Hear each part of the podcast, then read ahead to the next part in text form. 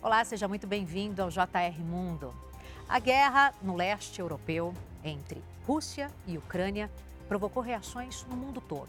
A Alemanha pretende mudar a sua constituição para criar um fundo de 100 bilhões de euros que serão investidos no orçamento militar. Tudo isso, toda essa mudança, acontece após a troca de comando no país. Após 16 anos no poder, Angela Merkel foi substituída por Olaf Scholz. Para a gente entender esse novo governo e também entender um pouco dessa mudança de postura da Alemanha, JR Mundo tem o prazer de receber hoje o professor de Relações Internacionais, Kai Lehmann, professor de Relações Internacionais da USP. Muito obrigada pela sua participação, professor. Muito obrigado pelo convite. Obrigado. Você pode acompanhar todas as quintas-feiras um novo episódio do JR Mundo nas plataformas digitais da Record TV. Professor, gostaria de começar conversando com o senhor sobre essa intenção de Olaf Scholz de criar um fundo de 100 bilhões de euros para modernizar o exército alemão. Isso indica uma tendência de mudança de postura da Alemanha? Eu acho que tem dois pontos aqui. Número um, é, já se fala há muitos anos que a, a, o exército alemão precisa ser modernizado, as forças armadas precisam ser modernizadas, irrespectivamente é, da situação na Ucrânia ou na Rússia, etc. É, então, em, em, muitos aspectos, essa a crise, a guerra na Ucrânia abriu uma possibilidade para realmente é, tentar fazer essa modernização. É difícil, é, politicamente, historicamente, para um governo alemão falar muito sobre o exército e modernizar, e aumentar gastos, etc, etc. Isso tem um, ainda tem um peso histórico é, por trás. Então, às vezes, precisa de, de abrir uma brecha é, para que isso possa ser feito e essa brecha agora foi a, a, a invasão russa na, na Ucrânia. Quando a gente fala de modernizar é, o armamento militar, a gente está falando de que tipo de armamento, professor? Todos, na verdade. O armamento da, do, do, do, exército está é, pequeno, então tem poucas, é, muito ultrapassado em termos tecnológicos é, em, em, muitas partes, de tanques para aeronaves, etc. Então seria, ou será, uma modernização bastante abrangente se e quando acontecer. Agora, isso acontece no momento em que a gente acompanha o conflito lá na Ucrânia, entre Ucrânia e Rússia. Isso indica algo, essa intenção da Alemanha de modernizar o seu exército, indica alguma preocupação ou indica alguma intenção? É, preocupação, muito. Eu acho que é, existe uma preocupação muito grande na Alemanha que é, esse conflito possa é, não se espalhar em termos militares, mas possa iniciar uma época de muita instabilidade na vizinhança né, da, da Alemanha. Né? A, a, Ucrânia uh, uh, tem uma fronteira com Polônia, a Alemanha tem uma fronteira uh, com a Polônia. Então, é, é, muito, é muito perto, geograficamente, o que está acontecendo e a, a preocupação é o que vai acontecer com a Rússia se a Rússia ganhar essa guerra. Né? É, o que é, Putin vai fazer depois da Ucrânia. É, então, essa, essa preocupação com a estabilidade na Europa é generalizada, irrespectivamente do partido político, governo, oposição. Existe um consenso que os tempos mudaram, o tempo mudou, a época mudou e a Alemanha tem que se adaptar a esses novos tempos. Como a população reagiu a esse anúncio? Existia é, muito apoio para a Ucrânia. Um, é, existia também é, majoritariamente uma, um apoio para que a Alemanha é, envie armas para a Ucrânia. É, mas é, existe também muita preocupação é, o que vai acontecer, por exemplo, com custos, com inflação, etc., por causa de custos energéticos, até porque a, Alemanha recebe muito da sua energia da Rússia. Inerentemente não é lógico, mas né, uma coisa é a guerra, outra coisa são meus custos com energia. Como é a relação entre Alemanha e Rússia? A política tem sido, eh, ao longo dos últimos 20, 30 anos, é, a gente tem que administrar. É, hoje, então, a, a, ideia inicial era vamos incorporar a Rússia dentro do possível uma aliança ocidental. A OTAN tentava fazer isso. Depois, Gerhard Schröder tinha uma, uma relação muito próxima com, com, com Vladimir Putin, com, com, com a Rússia, até, né, até recentemente. Ele fazia parte da, do Conselho Deliberativo do, da Gazprom e tudo mais. Um, a Angela Merkel, que tem um histórico eh, na Rússia, ela vivia lá, ela, ela fala russo, etc., eh, sempre eh, dizia, ah, a gente tem que tentar falar com a Rússia, a gente tem que tentar entender a Rússia. Então, é, é muito para a Alemanha é, é, assumir uma postura, vamos dizer, de conflito agora.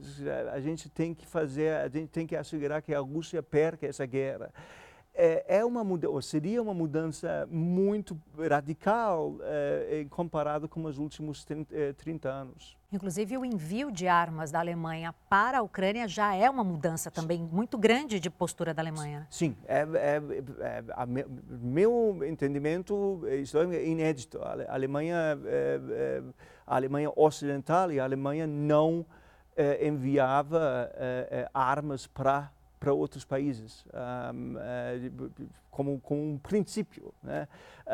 Então, sim, eh, isso já significa uma, uma mudança bastante importante.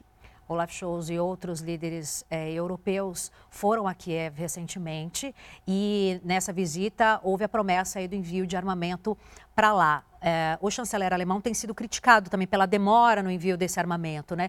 É, como o senhor enxerga esse comportamento dele perante essa cobrança internacional? O senhor acha que ele está sendo mais cauteloso? O que, que o senhor Enxerga. Ele é cauteloso por natureza, né? Um, ele, ele, é norte-alemão, um, é asiático, então muito frio, muito cauteloso, muito, calcula muito o que, que pode ser feito, quais são as consequências, etc, etc.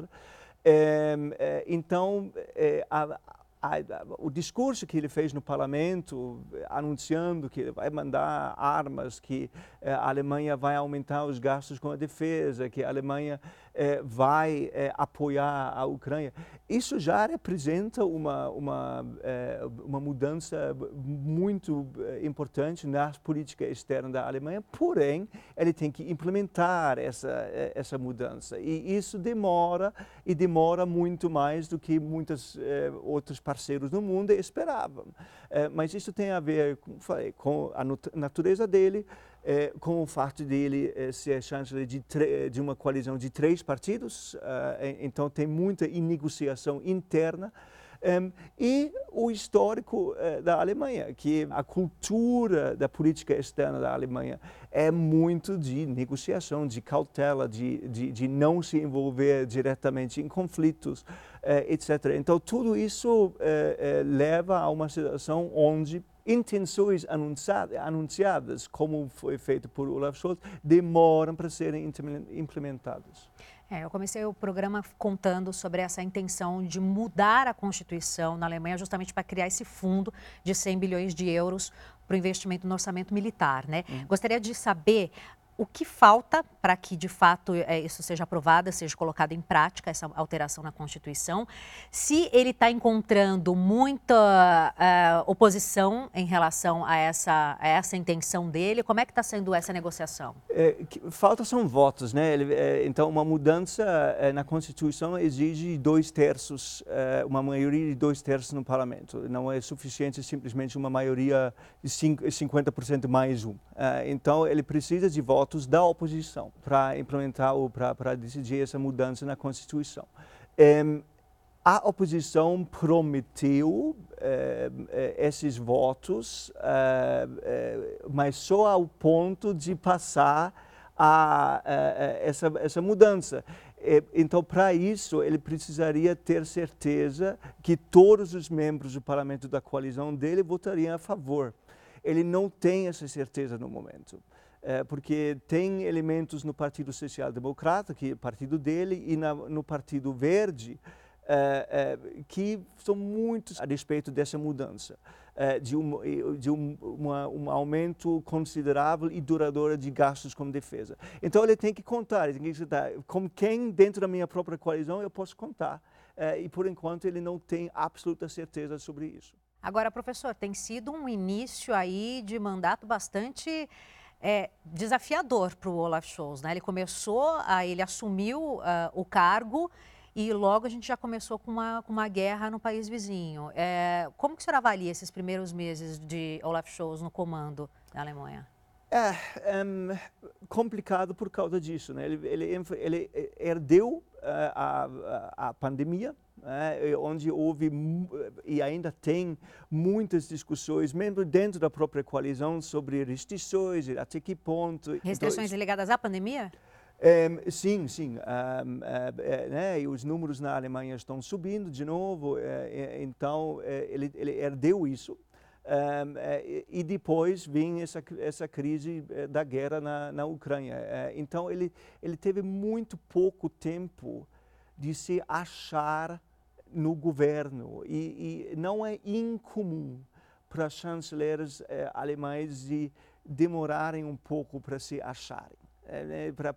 para construir uma uma maneira de tra se trabalhar. Ele é o primeiro chanceler de, de ter uma é, coalizão com três partidos, não só, do, é, não só dois. Isso dificulta mais? Dificulta mais porque é, precisa de mais é, negociações internas, até porque, assim, historicamente, é, os dois parceiros do Partido Social Democrata, que é o partido dele, o Partido Liberal e o Partido Verde, são muito diferentes ideologicamente. Uma é muito da esquerda, vindo do, dos movimentos pacifistas e antigueiros do final dos anos 70, início dos anos 80, e outra um partido muito neoliberal, pro eh, livre mercado, muito focado na, na economia mesmo. Então, essas negociações internas para que haja união no parlamento. O chanceler alemão não pode fazer nada sem apoio no parlamento. Não é um, eh, não é um, eh, um, um é, sistema presidencial, é um sistema parlamentar. Então ele tem que passar tudo pelo parlamento. Então ele sempre tem que ter, fazer isso. Isso demora. É, isso, isso custa, ele gasta tempo com isso. O senhor chamou a atenção para uma diferença que é bastante importante para quem está assistindo ao nosso programa, para entender que na Alemanha funciona diferente, o sistema de governo é diferente, não é presidencialista como o nosso, é parlamentarista. Gostaria que o senhor explicasse brevemente uh, para quem está em casa por que para ele lá está sendo tão delicada essa, essa decisão dele de colocar em prática. Sim, então um, ehm, o, o, chanceler uh, na, na, Alemanha depende para se manter no cargo de uma maioria no parlamento. Uh, ele tem isso, mas é, é, uma, é uma maioria construída eh, através de três ou com três partidos. Então, o minuto que ele perder essa, ou se ele perder essa maioria, ele tem que deixar o cargo. Se uma coisa, o Congresso outra coisa. Ele quer ainda mais negociação é. do que Sim. o que a gente vê aqui, né? Sim, muito mais, muito mais. Um, e isso, inclusive nas áreas, muitas vezes na área de defesa e política externa, que mesmo em muitos países europeus, que na maioria tem tem sistemas parlamentares ao invés de presidenciais, normalmente eh, a política externa conta com o, presidente, o chanceler, conta com uma certa autonomia. Isso é assim na, eh, na França, isso é assim eh, na, na Espanha, em vários outros países. Na Alemanha, mesmo questões da política externa, política de defesa, na maioria das vezes, tem que passar pelo parlamento.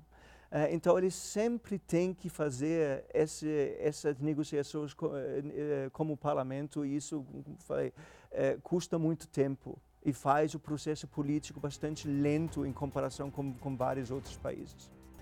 Professor, como o senhor avalia esses primeiros meses de governo do Olaf Scholz como chanceler? É difícil. Um, foram meses uh, difíceis até porque um, é, ele ele está liderando uma coalizão de três partidos. É muito é, é, comum na Alemanha ter uma coalizão de dois partidos. É, ele está liderando uma, um partido de três é, que são, como a gente já mencionou, ideologicamente bastante diferentes, é, divergentes. e ele chegou no cargo e caiu no meio dessa crise da invasão russa na, na Ucrânia. Um, eh, então ele não teve muito tempo de instalar um processo de trabalho né, eh, entre esses três partidos, entre os ministérios, etc. um, já, já virou para o modo emergencial. Um, então, nesse sentido, tem sido, tem sido um, uns primeiros meses muito difíceis. Parece que está melhorando um pouquinho em termos do processo, mas as, as, exigências, né, as cobranças em cima do governo, para que o governo age de uma forma mais rápida e mais, mais confundente, são muito grandes, não somente in, eh, internamente, mas externamente, né, internacionalmente. Eh, a Alemanha tem sido muito criticada por uma, eh, uma política não não à altura do desafio que, que está se apresentando na, na Ucrânia. Uh, Olaf Scholz tem, ele enfrenta toda essa dificuldade que o senhor pontuou, né? A gente vê eh, né, diante desse cenário externo de guerra, da cobrança que está vindo e também na comunicação ali dentro do governo, né, professor? Ele tem ministros que são de partidos diferentes e que têm uma linha ideológica diferente também, né? Sim. Sim, então eh, achar uma mensagem, né? Um governo, eu sempre falo isso para meus alunos. É, é, você pode descrever o papel, objetivo de uma organização, de um governo em uma frase. Durante a Guerra Fria, é, controlar alemães é, e controlar ou conter os russos. Pronto, isso, isso era a OTAN. qual é o governo alemão, esse novo governo, em uma frase? É muito difícil dizer, porque a gente, a gente literalmente não sabe ainda, porque desde que assumiu, quase desde que assumiu, está lidando com as maiores crises na Europa em 75 anos. Um, e existe uma expectativa em cima da Alemanha para assumir um papel de liderança.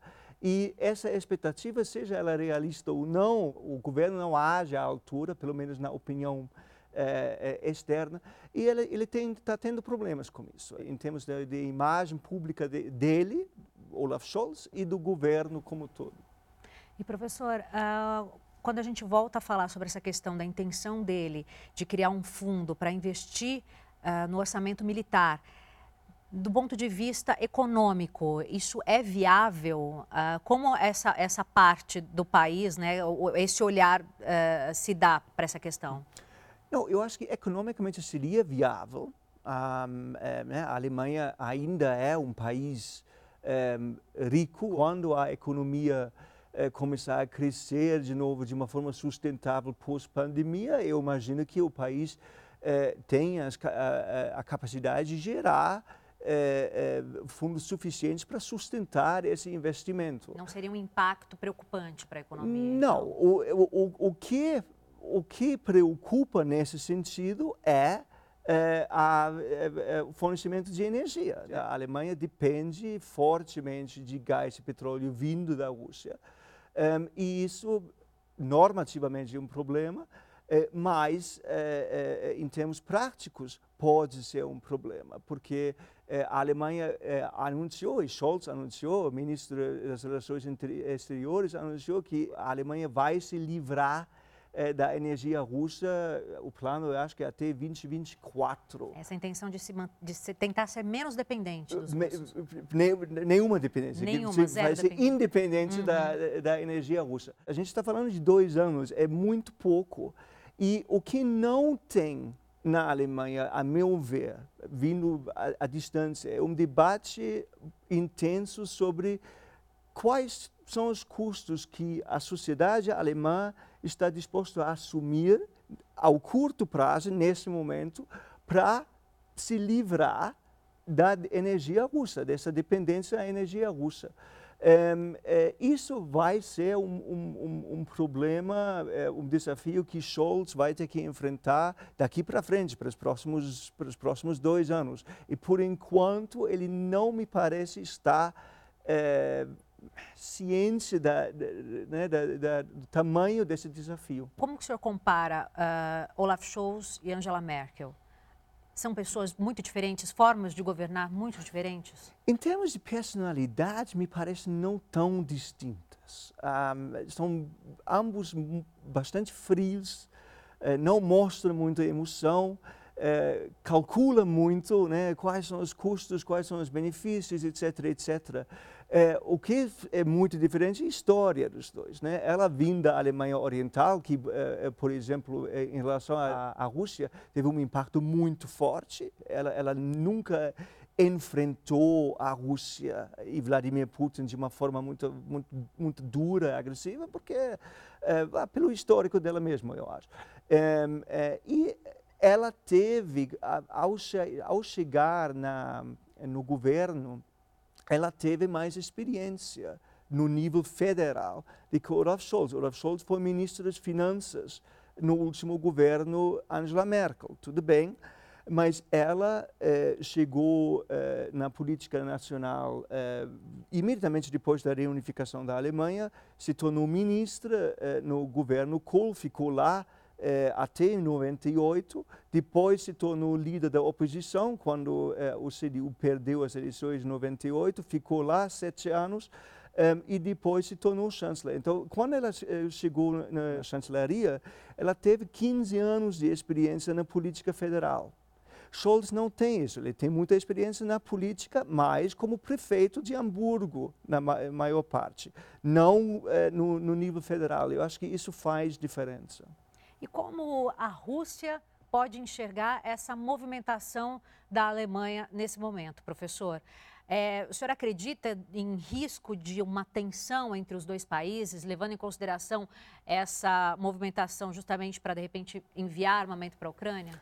Sim, tensão existe e vai continuar, imagino que vai, que, que, vai crescer, né? É, porque é, Putin sempre considerava a Alemanha não um parceiro, é, mas não inimigo, vamos dizer assim.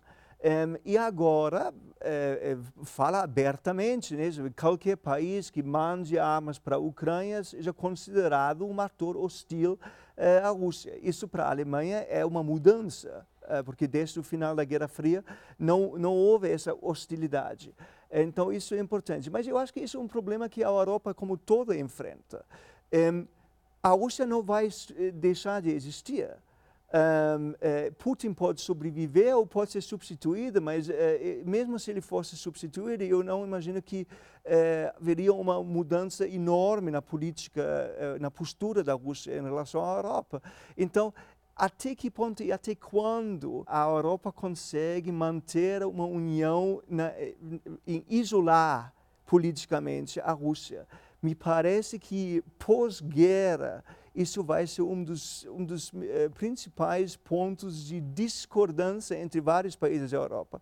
Uh, e imagino eu uh, também na, no governo alemão, porque me parece que Scholz é, é possível que o pragmático que ele, que ele é, que ele seja, ah, tá, a, a, gente tem que retomar essa relação política pelo menos. Mas outros, por, ter, por exemplo, os ministros do Partido Verde, que já, olha, a gente não pode simplesmente voltar à normalidade. A Rússia tem que sofrer alguma punição, por falta de uma palavra melhor, é, é, para a agressão que cometeu. É, então, eu acho que é, internamente isso vai gerar problemas e externamente isso vai gerar é, é, discussões. Professor, quero agradecer demais a presença do senhor aqui com a gente no JR Mundo. Obrigada pelas explicações de forma muito didática, fez com que a gente entendesse esse cenário difícil que está lá na Alemanha, né, no leste europeu, principalmente ali é, quando a gente fala da guerra entre Rússia e Ucrânia. A você, muito obrigada pela sua companhia. JR Mundo está ficando por aqui. Não se esqueça, todas as quintas-feiras tem um novo episódio que você pode acompanhar pelas plataformas da Record TV. Obrigada até a próxima.